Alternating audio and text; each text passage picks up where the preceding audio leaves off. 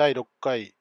積んどかないラジオ始めます。どうぞよろしくお願いいたします。よろしくお願いします。えー今日は2019年7月3日夜22時4分です。はい、ゲストは渡辺さんです。よろしくお願いいたします。よろしくお願いします。このポッドキャストはアンチ積んどくで本を読んでその内容をゲストで説明するというポッドキャストです。簡単な自己紹介は第1回を参照してください。前回の反省。あのね、音量がね、正規化できなくて、多分前回のやつは結構大きめに聞こえたと思うんですけど、前々回、さらにその前って言ったら、まあちっちゃかったり大きかったり、で目標はこの音量っていうのが全然こういまいちピンとこんくて、そのやり方が。なんか、 Logic Pro X でゲインとかそんなもろもろやってみるんやけど、なんかね、いまいちピンとこないなぁと。一応割れないようにするノーマライズはやってるんだけど、なんかそれ以外がピンとこないっていうのと、あの、カバーアート作ってもらいました。おめでとうございます。ありがとうございます。見てくれました？え。アンカーのページから行くと、あ、多分ツイッターの、なんだっけ？オープングラフの方は多分更新されてないかもしれないけど、キャッシュが乗っちゃって、アンカーとか直接見ると更新されてるんで、ぜひ、はい。はい。CD のジャケットみたいなデザインをしてもらったんで、まあそれっぽいんですけど、なんで僕の中ではこういうテイストでやりたいんだけど、なんか、なんか真面目真面目にやってるなっていう感はあります。はい。で、えっ、と、この週末ね、ちょっと土曜、日曜とも、あの、終日イベントに参加してて、土曜日はシビックテックフォーラム、日曜日は UT カウンザ参加してて、ちょっと時間がなかったんで、ちょっと収録だけないですけれども、まあまあ、なんとか今週中に公開したいなと思って。はい。じゃあ、本編、早速行きましょうか。はい。あ、本編前に、本、本の紹介忘れてました。本はまたエフェクティブ Ruby です。でだいぶ進んできて、全部で何章あるんだったかな全部で8章。全部で8章中、今日は第4章。今日終われば半分です。おー、ようやく。ようやくですよ、本当に。で、その第半分目の第4章は例外です。はい。例外。とりあえず、引用をまず読むと、エラー条件があまりにも悪く、メソッドからニルを返すというのでは全然足りないと感じるときがある。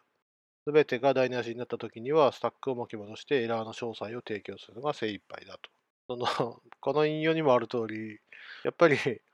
ラーになったらリターンニルするのが標準的な実装なんですかね。まあまあまあ、そういうのは置いといて。で、この章の目的は、例外に関する一般的な問題を避けて、例外を正しく使う方法を読者に示すことだと。そして最も重要なことだが、例外の発生と安全に共存できるようなコードの書き方を説明するとあります。が、まあね、例外といえば、昔 VB、.NET の前の VB ですね。に、マイクロソフトの VB、ビジュアルベーシックという言語の、で、同じくマイクロソフトの雑誌だったかな？に、それオンラインにコラムが転載されるやつで、オンラインコラムのタイトルもそうだったんだけど、オンエラー Go to Hell という結構過激な見出しのやつがあって、まあ何が言いたいかっていうと、VB の場合はエラーが発生したら、ここに行きなさいよっていう、つまり、まあ、ここでいう例外に近い処理処理をオンエラー GoTo でっていう構文で書けるんですけど、それをめちゃくちゃ書くと、もう地獄行きなぐらいコードが汚くなるよという表現だったんですね。で、それ、つまるところ、無計画に何かあったらこっち GoTo で飛んでくれやっていうふうに、ここで GoTo、GoTo って言ってますけれども、実質にはある程度構造化された GoTo で、その、例外のスローキャッチの今今の Ruby とか Java とか C プラっぽい書き方ではあるんですけれども、それでもやっぱ使い方間違えると地獄を見るという表現だったんです。で、この例外って、なんかこう、アプリの全体的な設計というか、それとか、こう新チームに入って、例外が起こったらこのプロジェクトではどうするべきなんかっていうのは、なんか割と、なんていうんですか、そのやり仕事の、こう、そのプロジェクトのだいぶでかい指針というか、こうガイドラインな気がするんですよ。この例外が起こったらどうするべき。ログをこうしようとか、ああしようとか、こうこう巻き戻そうっていうのね。で、これちゃんと決めとかないと、そのいちいち、なんか、プログラム書いてるときに、この場合どうします、あの場合どうします、その場合どうしますっていうのを、こう、いちいち聞きながら進めなきゃいけないんですけれども、そんなんね、きりないんで、やっぱり、ある程度決めてるっていうか、しっかり決めとけば、まあ、この書き方気に入らんとか、なんで例外にしここなしてあるのかとか、そういうのもね、テストとかレビューの時に、ばっくり、いちいち気にせずに、ある程度ガイドライン決めておくことで、プログラム書けると言ってて、プログラム書くことの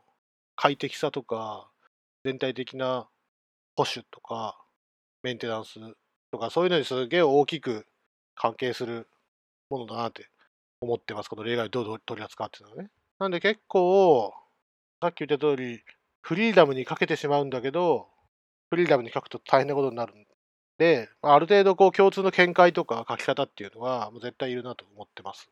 ルボコップでもこの書き方はまへちょいからこう書きなさいよって割と怒られるんで、なんで、例外めっちゃ勉強しておいた方がいいなとは常日頃思ってます。はい。とまあそれが僕の例外に対する見解で、そんなとこですかね。どうですかね？そうですねあのウェブアプリだとうんうん。まあ Rails の話に持ってっちゃうとまあうん基本的には例外はあんま使わなくてアプリ全体ではねアプリ全体ではあんま使わなくてまあ一部のライブラリに使うみたいな感じがちょっと多いかなと個人的には思ってますねで、えー、と最終的には結局ユーザーに何らかのステータス返さないといけないじゃないですか。ステータスコードというか HTTP ステータス。そうですね。で例えば、まあ、500は、うん、もうほとんど不慮の事故でそれ以外のまあ400番台とかのエラーを何らかの形でやっぱり返すところまでやるのが基本かなと思ってて、なので、まあ、エラーの状態を持つオブジェクトを作って、うんうんまあ、それをバケツリレーするみたいな感じなんじゃないんかなということを思ってますね。なんで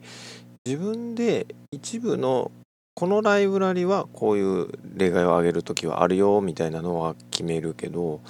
全体では基本的にはえ例外があの伝播しすぎちゃうことはないっていうああ、なるほどね。つまり、決めるべきはプロジェクトごととかライブラリごと、あーライブラリごとと言うべきか、ライブラリごとのうんうんその指針はあれど、アプリ全体としてはまあ統一、まあ、しづらいというか、したら、今回はウェブアプリだからこうあるべき、普通のアプリだから、うん普通のアプリって変か。ウェブじゃなくて、例えば CLI のプロジェクト、CLI のツールだからこうあるべきとかっていう、まあ、うんうんうんアアプリの性格によるってことなんですね。まあ、確かにそれはその通りです。で、まあ、あとどういう項目でも言うと思うんですけど、あじゃあ、早速進めていきますか。あの、その中で話していきたいと思います。じゃあ、項目22。レイズには、ただの文字列ではなくて、カスタム例外を渡しましょう。で何かっていうと、こう、Ruby だと、例外発生させるときは、レイズって書いて、あとパラメータを何か渡すと。そうすると、そこで何か問題が起こったよということを伝播することができると。で、とりあえず一番手抜くと、レイズ、その後に文字列を何か書く。例えば、えー fatal error とか、例えば、パラメータが足りませんとか、っていうのは、 raise、文字列と書くと発生できるんですけれども、そう書いちゃうと、 runtime error オブジェクトが実は自動的に投げられますよと。で、 runtime error っていうのは、その名前の通り、ランタイムのエラーのために、ほぼあるもので、つまるところ、これ、プログラムを終了、異常終了、異常状態で終了させてくださいよレベルのこう例外が発生しちゃいますよと。なので、ランタイムエ、レイズ文字列って書いちゃうと、それが発生しちゃうんで、そうじゃない。これは、おそらくプログラムを書いてる上で、ランタイムのエラーなんじゃなくて、あこういうことを期待したんだけど、こういう理由で期待に添えないというのが自分で作る例外っていうか発生させたい例外がほとんどだから、そういう場合にはちゃんとそういうクラスを作って、新しい例外クラスってどうやって作るかって言ったら、まず、こう標準例外クラスのどれかを継承するかと。標準例外クラスっていうのは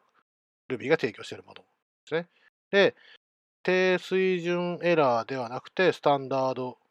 エラーを継承しましょうと。さっき言ったランタイムエラーはもう本当にランタイムのエラーなんで、そのまま終わっちゃうんだけど、このスタンダードエラーってのがあって、そういうのを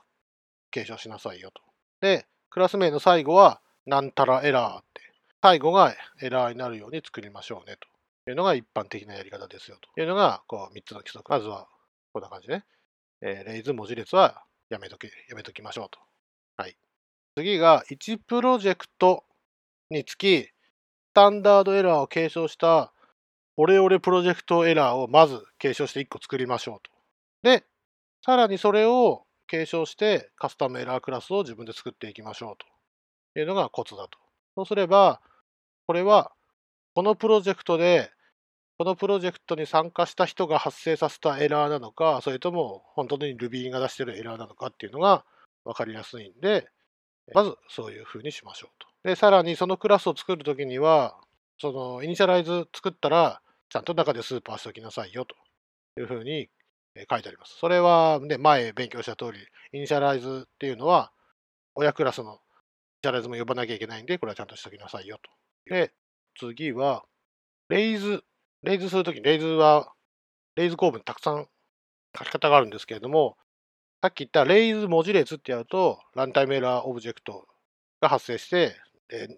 レ流の文字列にはそれが入るって言ってるんですけれども、レイズ括弧自分でカスタムしたクラス、カンマ、エラーメッセージ、括弧閉じるとやると、例えば、さっき言った手順で、カスタムクラスを自分で作りましたと。で、自分で作りましたところのイニシャライズで、なんかエラーメッセージを設定するようにしたと。例えば、Rails っぽいものだったら 404.found っていうカスタム例外を自分で作って、で、エラーメッセージのところにリソース found って書くんだけど、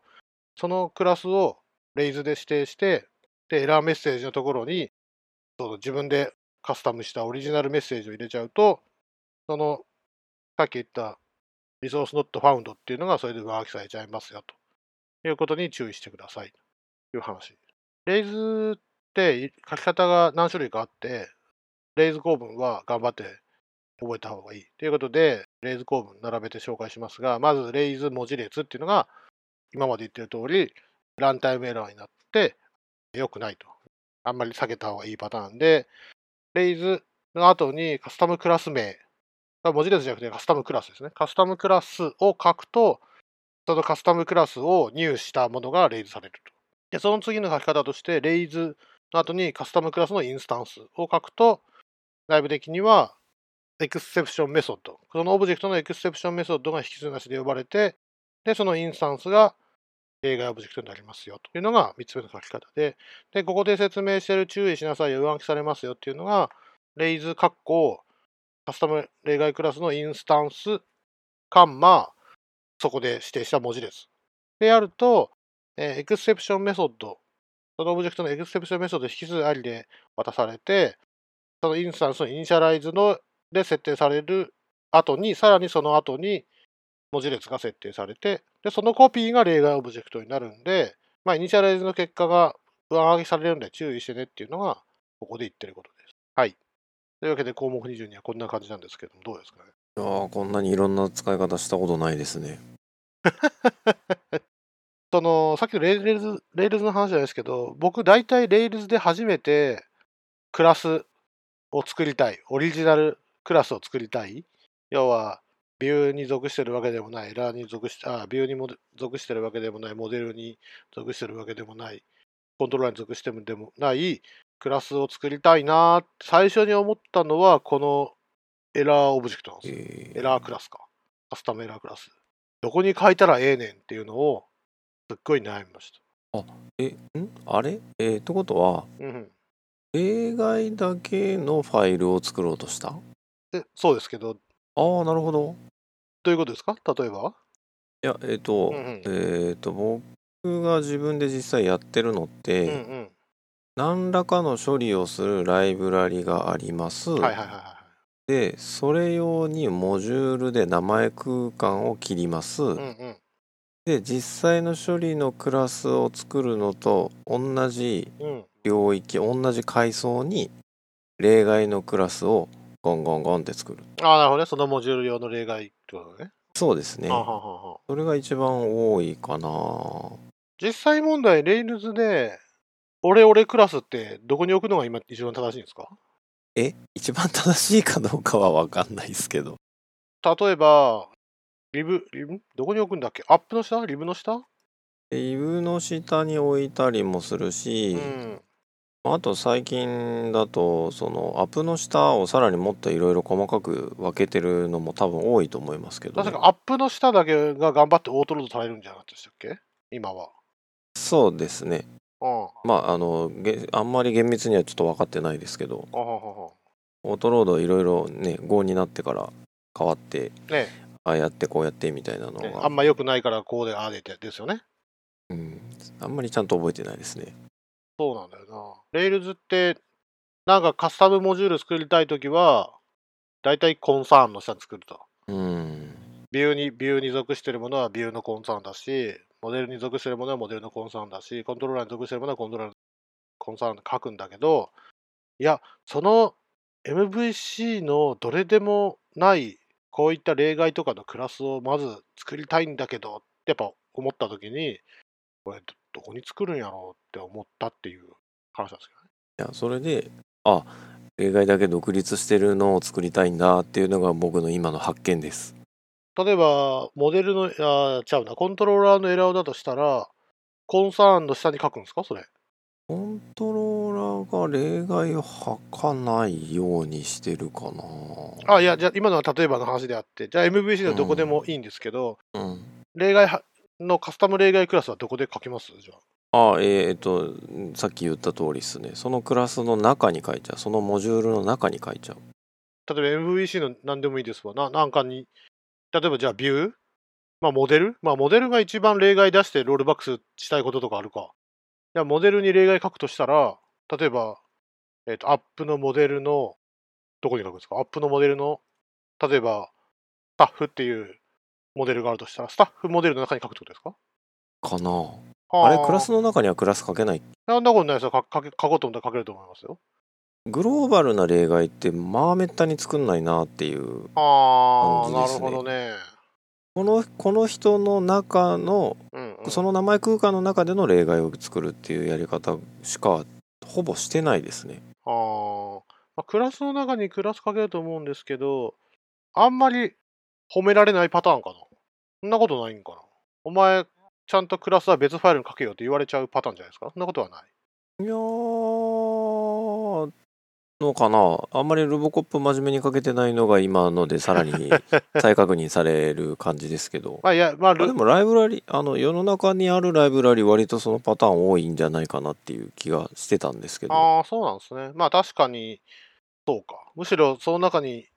隠蔽されてる方がいいんか。すまあ、クラスが外に、あその例外が外に投げられたとしても、まあ、わわからなくもないっちゃわからなくもないですもんね。そうですねだからさっきあったその継承してカスタムのエラークラスをまず作ってそれをさらに継承しろみたいなのがあったと思うんですけどはいはい。それやったことないですねああ、なるほど。全部名前空間の中に作るうんうん。それはこれ、つまり、この項目22と、の目指してることは同じだけど、運用が違うパターンですね、それ、つまり。そうですねちゃんと内側のエラーかどうかっていうのは、名前とかを見ればまあわかると。うんうんうん。なるほど。この項目22は項目23以降もついてくるから、こういうやり方がお勧めしてるんですよっていうんで、まあ一旦次は項目23説明しますね。はい項目23は、えーできる限り狭い例外を処理するようにしましょうということで、全部をレスキューするんじゃないよっていうパターンっていう話ですよね。なんで、対応できる特定のクラスだけレスキューしましょうと。で、レスキュー文書くときには、ちゃんと最も限定的な、まあ、つまるところさっきの継承階層で言うと、具体的なタイプを最初に処理しましょうねと。で、例外クラスの上位のクラスをこう上に書いてあるとそっちで処理しちゃうんで、なんで、カスタムクラスを正しくつく、正しくって言ったら、まあ、渡辺さんが間違ってるように言うんですけど、このこのエフェクティブ Ruby で推奨する書き方、とりあえずスタンダードエラーを継承して、プロジェクト用のエラー、そのプロジェクトエラーを継承して、えー具体的なエラーってやると、このレスキューするときに、最悪プロジェクトエラーでレスキューすれば、最悪このアプリの俺俺たちが知ってるレスキューを書くことができると。なので、えスタンダードエラーとかの汎用例外で捕まえちゃうと、それはもう最終手段的なものなんだけど、まあ大体なんか間違ってるから、それでやめときましょうよと。そういうのは大体何かあったらどうする？じゃなくて、何があっても実行するっていうエンシュアーク、説か、エンシュアー説で処理できますよというのが項目23で書いてあることですね。まあそういうわけで項目22的なやり方をすると、このプロジェクトでのエラーの場合っていうのが書けるんでいいですよっていうのが言いたいことなんでしょうね、きっと。まあ大体これで項目22をやるといいことがあるっていうのは分かっていただけたと。はい。次。項目24。リソースはブロックと ensure で管理しよう。これ ensure であってるんですよね、読み方。いつも俺、 say コマンドするんですけど、 say ensure。 ensure って言われた。うーん、なるほど。まあ、これで合ってるやろ。で、えー、じゃあ、項目24の内容に行くと、まあ、メモリは GC があるんで、GC が処理してくれますよと。ただ、GC が処理してくれないリソースがありますよね。ファイルのリソースとか、その他もろもろ。ね。で、こういうのは例外を正しく処理しないと、リソースリークっていうのは間違いなく発生しますよというので、エンシア説を書いてなんとかしましょうと。エンシア説っていうのは、他の言語で言うと、いわゆるファイナリーとか言われてるやつで、例外が発生するとか、例外が発生しないっていうロジックの最後に書いておくと、演習はこれって書いておくと、何があっても、ま、最後には演習枠が必ず実行されて終わるというのが演習ア説ですね。演習ア説が一番使われているところは、一番使われている違うな。一番身近に見るものは、ファイル .open。大文字のファイル .open で、ファイル名指定して、ブロックを指定して、実行すると、ブロックには、あの、ファイル、ファイルポインター、これなんて言うんや。ファイルリソース、ファイルハンドルか。ファイルハンドルが渡ってくるんで、そこからファイルを読み書きすることができますよと。で、読み書きした結果、途中でブレイク、ん？ブロックの中を途中でどう終わらせようが、最終的には演習、えー、Ruby の内部実装で演習アセスで最後のリソースをクローズするようになってるんで、ファイルオープンのブロック版っていうのは安全ですよという。で、これを真似て、ちゃんとリソース管理っていうのを抽象化するために、こうクロスメソッドのブロックと、そのブロック実行後に演習アするっていうパターンを使うと、数式が書けますよと。簡単に、きれいに、えリソース管理できますよという話ですね。で、演習アセツで処理する変数は必ず初期化チェックすることってあって、確かにこの例外とかで書くと変数がこうあっちゃこっちゃというか初期化する前に演習アセツまで飛んできたりなんだりかんだりってして、なんかいまいちこの変数どうなってるのかよくわからんということが多いんですけれども、まあ、初期化されてない場合には必ずニルが入るっていうふうになってるんで、ニルの場合は何もしない。ニルじゃない場合には、え、リソースを開放するとかやるとかっこよく書けますよというのが、ね。はい。演習はどうですか？うん。なんかあんまり実は普段レスキューしてないんですよね。ああ、さっき言った話ですよね。うん。かな。書かない。書かなくても済む。まあまあ、あの、はい。先日なんか盛り上がってた議論で、例外の方が早いか遅いか問題っていうのをツイッターで出回ってて、えー、いやいや、例外はコスト重すぎるやろっていうのが、こう、おじさん、おじさんプログラマーの 共通見解というか、うん、結構例外って大事やぞって思ってるんですけど、そうですね。いやいやいや、うん、もう全然コストじゃないからバンバン使うべきやって。その方がむしろ早いんじゃない？何が早いかっていうのはそこには書いてなくて、行動を書くのが早いのか、実行が早いのか、よくわかんないんだけど、彼らが主張してるのは実行も早いという結果が出てるってこと？で、本当かよと思ってるんで、なるべく例外使うのは避けちゃうんですけれども、っていう、そういうなんか事実だか、なんだよくわかんないものを見ても、いやいやいや、例外は遅いでしょ、例外はまずいでしょって思っちゃうぐらいには、例外を使わないのは僕も多分同じなんですけど、例外使った方が綺麗に書けるよなっていうことは、まあたまには見ますね。ただ、項目20、今24の話をしてるんですけど、ただ僕が言ってるのは、僕が今まで、ああ、そうだよな、もしかしたら例外の方が綺麗に書けるかもなと思ったのは、項目27の項目で話す内容で済む可能性が大いにあるんで、やっぱりそれも例外使っちゃいけないのかなと思ったりもします。ああ、はいはい。Ruby でめったに使わない、最もめったに使わない構文っぽいですよね。やっぱそうなんか。Ruby にもスローがあったんだっていうのが項目27なんですけど、まあまあそれは一旦後のお楽しみにしとくとして、このリソース周り、Rails とかでやってる限り限りは、まああんまりこういうものを使わない。でも Rails の中でも、Rails がうまく隠蔽してくれてるから使わないんであって、本来はね、データベースの接続リソースとか、その他もろもろっていうのは、ほとんどこれですもんね。ほとんどの場合はね、Ruby が終わればリソースはクローズされるから、ールっぽいものも別に真面目にクローズしなきゃいけないかっていうと、ほとんど、ほとんどの場合は真面目にクローズしなくても大丈夫ですようね。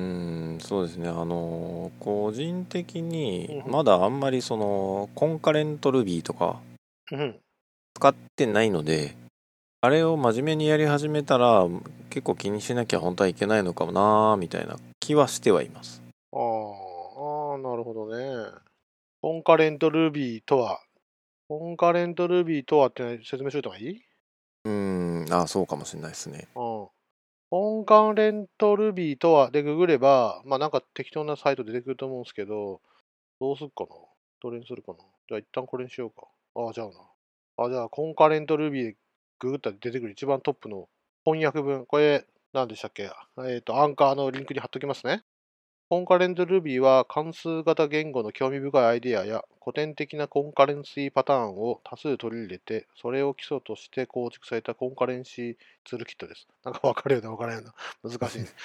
コンカレンシー Ruby はアクティブサポート経由ですでに Rails に導入されています。Rails アプリでスレッドかコードを書くなら他のを探す必要はありません。そうそうこのスレッドがどうとかっていうのを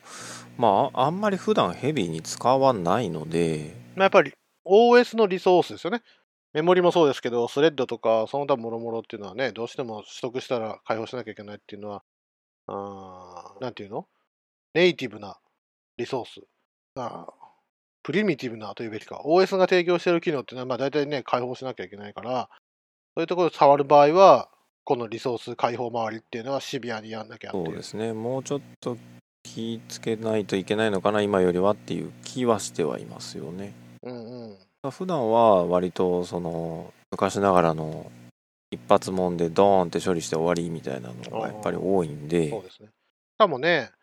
なんかリソースの確保とかそういうの気になる場合は、それ全部ジョブに回しちゃうとかしちゃいますもんね。うんここではそういうタイトなことはしなくて、なんか後でゆっくりとやって、ゆっくりとリソース開放してくれとか、そうやっといた方がテストも楽だし、なんていうの、メインプロセスのそういう分離されたところで実行されるから、いろいろと安心感がありますよね、そうやっておいた方が。まあ小分けのジョブにしてあげればその解放漏れがどうこうみたいなのはあんまり考えなくてよくなる気はしますね。うんうんうん、我々は 無意識に避け,、けてる避けてる感があるじゃないですか。そうですね。そうですね。できるだけ避けたいっていうのは。だけど、この前のね、コレクションか、コレクションの回し方とかもそうですけど、こう割と Rails じゃないプログラムのノウハウ、うん。こうもっとクリティカルなところ、OS に近いところをやるノウハウっていうのは、こういうところにあるかなっていう気もしますよね。わざとそういうのを避けて、避ける方向で頑張ってるっていうのが、我々のやってることなのかもしれないです。本当にそういうツールを作ったりなんだりかんだりするときは、まあこういうのをがっつりちゃんと使いなさいよってことなんでしょうね、きっとね。うん、そうですね。まあまあ、それに 近しいことで項目26なんですけど、項目26、ん？項目26行き過ぎた。項目25か、次は。項目25は、演習アー説は最後まで実行して抜けるように作ろうと。何のこっちゃっていうと、演習アー説の中でリターン文使うなっていう話なんですね。でリターンもダメなら、スローもダメ、スローもダメなら、もう制御フロー変更はとにかくやめとけ。ネクストもブレイクもやめとけっていうのが項目25ね。で、演習アクセスっていうのは、さっき前でも説明した通り、ファイナリー、つまるところ最後に絶対実行される説、実行される場所。なので、ここでこういうフローを書き換える文を書くと、まあ、絶対制御フローはそっちに変更されてしまう。で、さらに、それつまりどういうことかっていうと、最初の方、この今回の最初の方で説明した通り、レスキューで全部引っ掛けると何が起こったかさっぱりわからんからやめとけっていうののスーパーすごいバージョンになっちゃって、演習はリターンとか書いちゃうと、何か起こったら絶対捕まえてリターンしちゃうっていう風に、プログラム書いちゃうんですよね、実質は。なので、やめとけと。しかも、この書き方すると、正常処理のところにリターン書いてあっても、それも握りつぶしてリターンしちゃうんで、まあ、意味不明なことになっちゃう。何をリターンしてるかわからん。 ensure のリターンを見るってことになるんですけれども、それは多分、正常文のところ、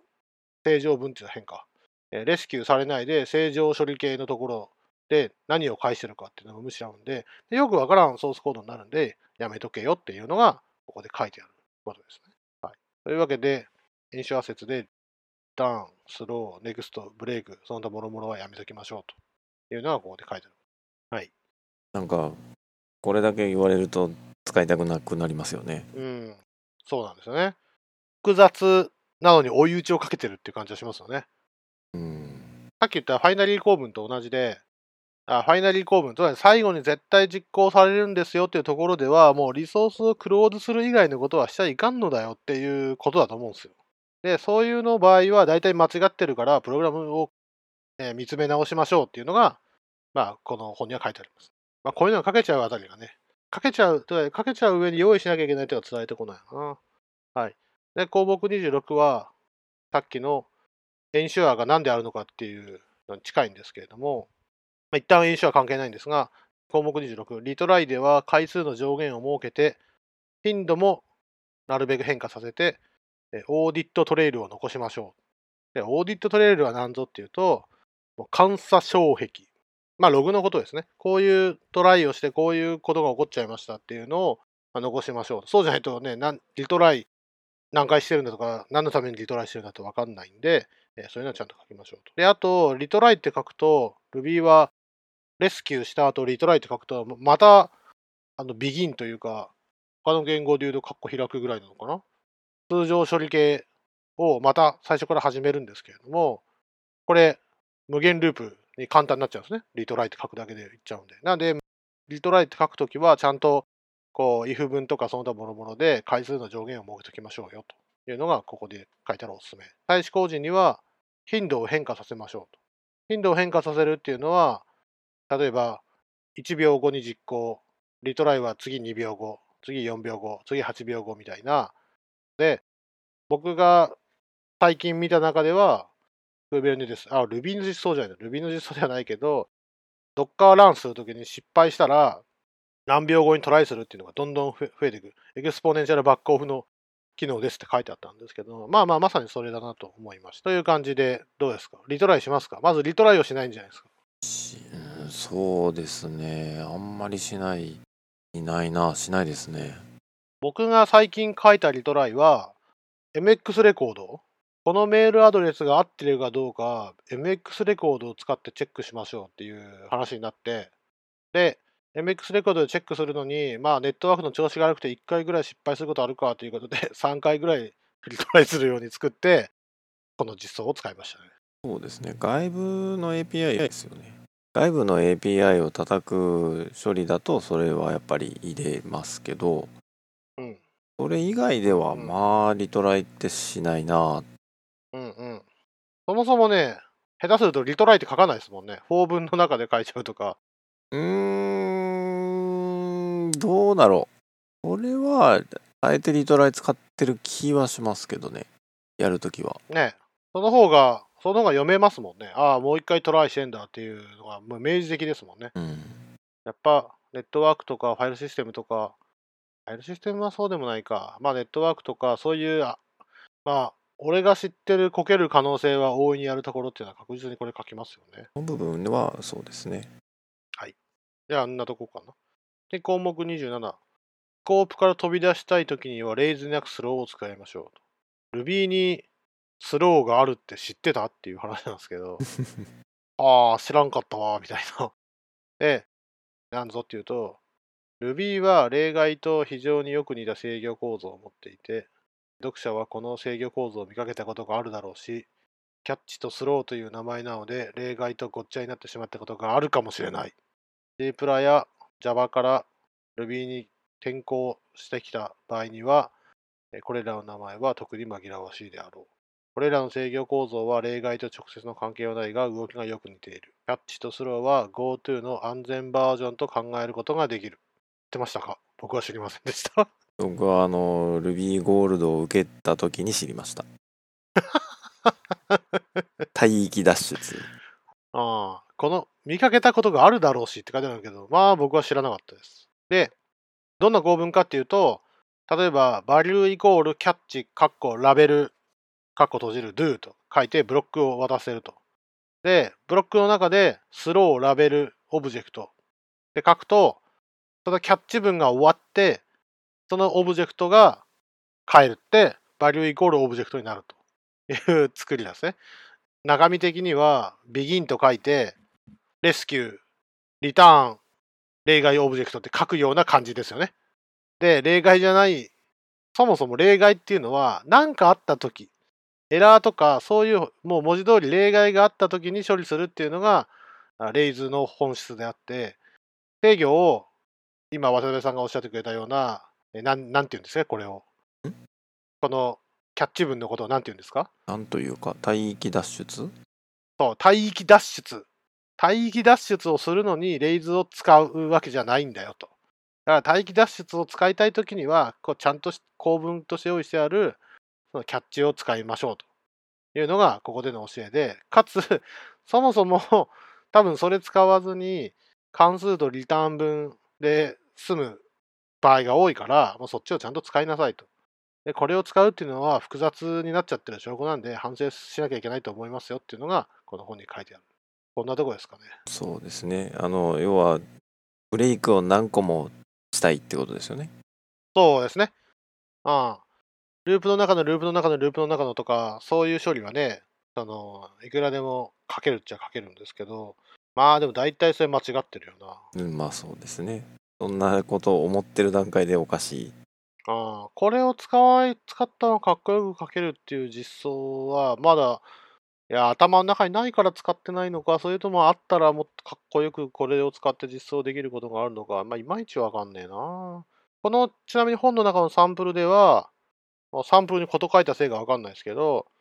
その、CSV 的なものから値が見つかったら throw してましたね。おー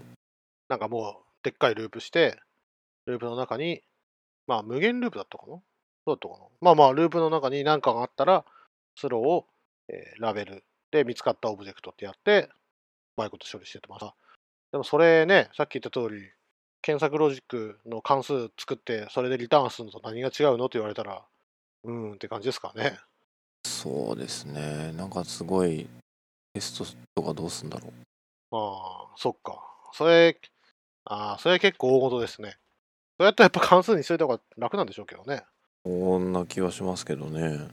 すっごい複雑なバイナリのパースとかするときにこれ使うんかな。ああなるほどまあなんかそういうのはこれ使いそうな気がしますね。ああなんでしょうバカみたいにでかいサックス的な XML を読んでってみたいなああ、はいはいはいはいはい。そうですね。ピュア Ruby で頑張るならそれが効率はいいみたいなのはあるかもしれないですねそうかもしれないですね。特にね、入れ子になってたり、なんだりかんだりとか、予約運が出てきたらああだとかって、多分こういうの駆使しなきゃいけないでしょうね。はい。というわけで、例外以上です。今日はあっさりしてますねはい。まあなんかうんそうだなって思いながら聞く時間が非常に長かったですねああ、まあ、なん、なんていうんですか。あんまりね、その、さっきも言った通り、例外使うって割と大事だと思ってる人らなんで、まずそうですね多分、避けてるんですよね。使うことをそもそも。うん例例外っていうぐらいなんで普通使わないよねっていう気持ちはやっぱありますねそうですね。カスタム例外、なんでカスタム例外を作るってああだこうだってことだと思うんですけれども、ね、これ本当に最初に僕説明した通り、例えば、こういう配列の外を踏んでしまったとか、奇数に配列の外が渡ってきた場合、これは例外で処理するべきなんか、ニルを返すべきなんかとか、やっぱりいろいろ考えちゃうんですよね。あらかじめこのプロジェクトはどうあるべきかってとこ決めとかないと。その昔は C 言語スタイルの API って作るときは、C 言語例外がないから、とにかく戻る値はステータスコード。この API のステータスコード。で、何かオブジェクトを返すときは、えー参照渡しで渡されたところに書いて返すっていうのが一般的な、僕らの中の、僕の中の一般的な作りだったんです。なんか、あのエラーの定数をまず作ってそうです、そうです、そうです。エラーの定数を使ってそれをリターンで返すと。で、えーオブジェクトをやり取りするときには参照渡しで渡されたものに中身を書いて返すというふうにやってたんで、こうなるべく例外というものがこの世に存在しない前提で、そそれを使うと対応できない言語もあるからっていうことで、僕は生きてきたんです。だけど、C シャープとか Java とか見てると、あ例外投げられる、投げるからお前それ前提で書けよっていうのをちゃんといろいろな定義で書けるんですよね。で、かつそれを満たしてないとちゃんとプログラム書けないようになってるんで、おお、真面目やな、なるほどなってすっげえ思いながら書いて、かつ、あ、こういう世界だと例外をビシバシ使った方が、プログラムかっこよく書けるんだろうなと思ったことはあります。やっぱ正常形は正常形、異常形は異常形ですからね。なんか定数あの実は PHP がその文化なんですよね定数文化で確かに PHP はその C 言語のそのスタイルを引きずってる感はあったと思います。うんであれをやられるとでもじゃあ中身これ何ってなんか渡ってきたけど何ってなった時に数数値になっちゃっててうんうん。いや数数値だとわからんっていうあ、数値っていうのは、それは参照オブジェクトに何か書かれてるわけじゃなくて、例えばこの定数と一致してますかってやればうんうん。わかるんだけどうんうん。Ruby のだと渡ってきたものをまずインスペクトすれば何かわかるじゃんって思っちゃうけど何もわかんないんですよね数値だから例えば PHP のファンクション X を実行したと。うんで、ファンクション X はリターン3と返ってきたと。そうそうそうその3点なんやねんっていうのはリファレンス引かないとわかんないんではいはいはいはいはいはい。あれがちょっと鬱陶しいなと思ったのはありますねそんなんだったら例外投げて死んでくれっていうあの、なんだっけ？Windows でエラーコードマイナス6万5300あそうそうそうそう似た実装ですね。ああれはね、な、あーそう、そうなんだよな。確かに言われてみるとそう、そうか。しかも、ね、実質、そういうのを真面目に使うのは定数を定義した人だけで、プロジェクトに参加した他の人は、大体その他のエラーとかで処理しちゃうんで、うんあんまり役立たないっていうか、結局ログを見なきゃわわかんないっていうことは、まあ多いですよね。あの例外が上がってトレースが取れるっていうのはやっぱり慣れるとすごく便利なんでそうですね。特にトレースが取れるのがいいですよね。そしてまあ、そのあたりがね、構造化例外のいいところで、ちゃんと例外が起こったものの構造的情報が分かるっていうところがね、スタックがこれで、オブジェクトがこれで、えこうこうこういう理由がでっていうのがね、わかるのがいいところです。なんだけど自分が使う時にはよっこいしょって腰をあ持ち上げないとなかなか使えないっていうのはありますそうなんですよね。そこがねうん、いや、なんでやっぱ最初にガイドラインとして、なんていうんですか、こういうふうに実装しましょうね、こういうエラーはユーザーに通知ししなきゃいけない例外、エラーの場合はこうしましょう。え内部で握りつぶしていいんだけど、えこっそりと後で頻度は調べたいからこういうログは残しましょうとか、なんか、割とそういう話し合いを持って、例外とかのデザインしないと、なんかね、みんな好き勝手やっちゃうと変になっちゃうんで、あの場合どうしますこの場合どうしますって聞いててもね、キリがないんで、なんか割とそういう、なんていうんですかさっき渡辺さんがおっしゃった、モジュール一覧を見て、例外一覧を見て、ああ、なるほど、こういう時はこうしてほしいんだな、このライブラリは。って思いながら、プログラム書くのが大事かな、というのは、いつも思ってます。が、まあ、カスタム例外クラスがあるプロジェクトってなかなかないですね。特に、ジェムを横断する場合問題とか、どうするのかなって思ってるんですよ。複数人でプロジェクト書いてて、ジェムが何個もありますってなった時に、エラーはどこのライブラリで、どこのジェムか、どこのジェムで定義するべきなんやろ。渡辺さんスタイルだと、俺のエラーだって分かるように、そこにうまいこと書いておけってことなんですよね。そうですねまたがるっていうのは基本考えてなくてうんうんうん受け取った人は誰から来たかは間違いなくわかるうん。うんうん。なるほどね。それで、今回の項目23か、22か、カスタム例外クラスを自分で作ろうっていうふう、ここのノウハウを学ぼうとすると、ジェムコア、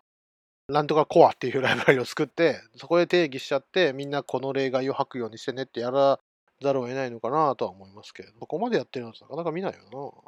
あ